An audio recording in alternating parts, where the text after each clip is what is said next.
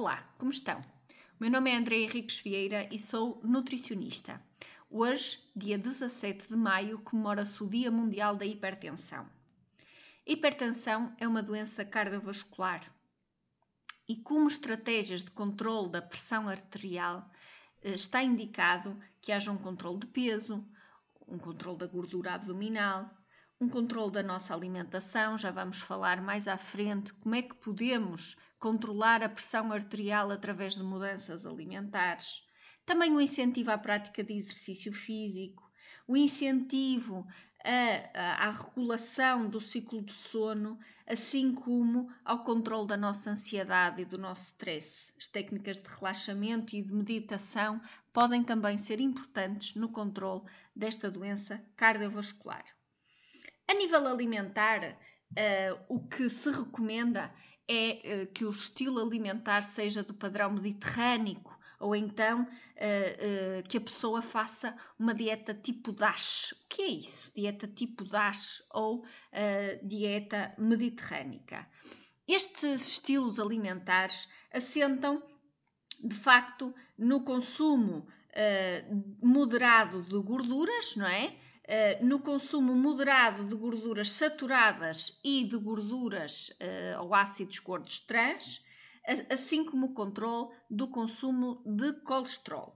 Portanto, eh, deve-se comer menos carnes vermelhas, mais peixe, menos carnes processadas, não é? Menos fritos. Portanto, devemos optar por um estilo de vida mediterrâneo em que uh, privilegia o consumo de cozidos, grelhados, estofados ou encaldeiradas ou cozinhados em cru, não é? Sem fazer estrugidos. E isto eh, é bastante importante para o controle de todas as doenças cardiovasculares, não só o controle da hipertensão. Recomenda-se também o consumo eh, de 5 a 8 doses de frutas e vegetais por dia, portanto, aqui é importante a sopa.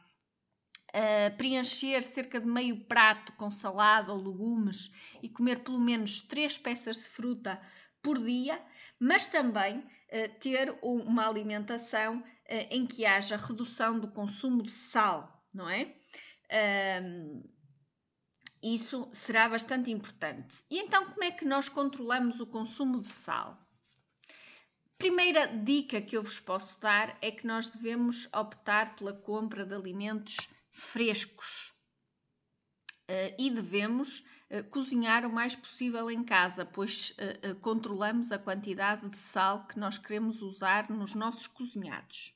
Por exemplo, é bastante diferente nós comprarmos umas ervilhas congeladas do que umas ervilhas enlatadas. As ervilhas congeladas, porque são Uh, uh, minimamente processadas, não é? Só passam pelo processo de congelação, uh, não têm adição de sal, enquanto que as ervilhas enlatadas, é só um exemplo, mas que é bastante importante para vocês perceberem a diferença. As ervilhas enlatadas têm a maior adição de sal. Portanto, o mais possível alimentos frescos, não é?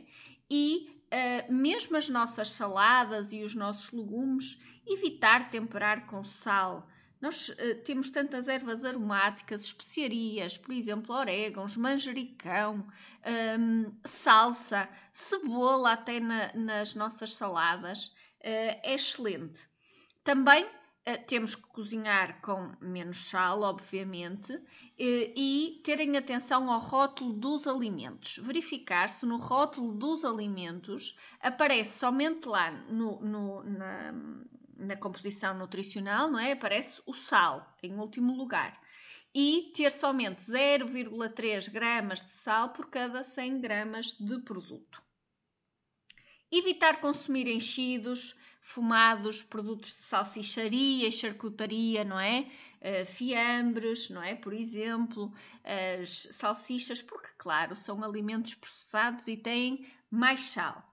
Evitar os snacks uh, uh, com sal e, portanto, privilegiar aqueles uh, sem sal. Portanto, se apetece fazer um lanchinho e ainda bem estes snacks serem sem sal, como os frutos secos sem sal, comer fruta, não é? Eu, a fruta pode ser um snack bastante interessante, não é? Podemos laminar um, e, e, e, cortar de diferentes formas e dá um snack interessantíssimo.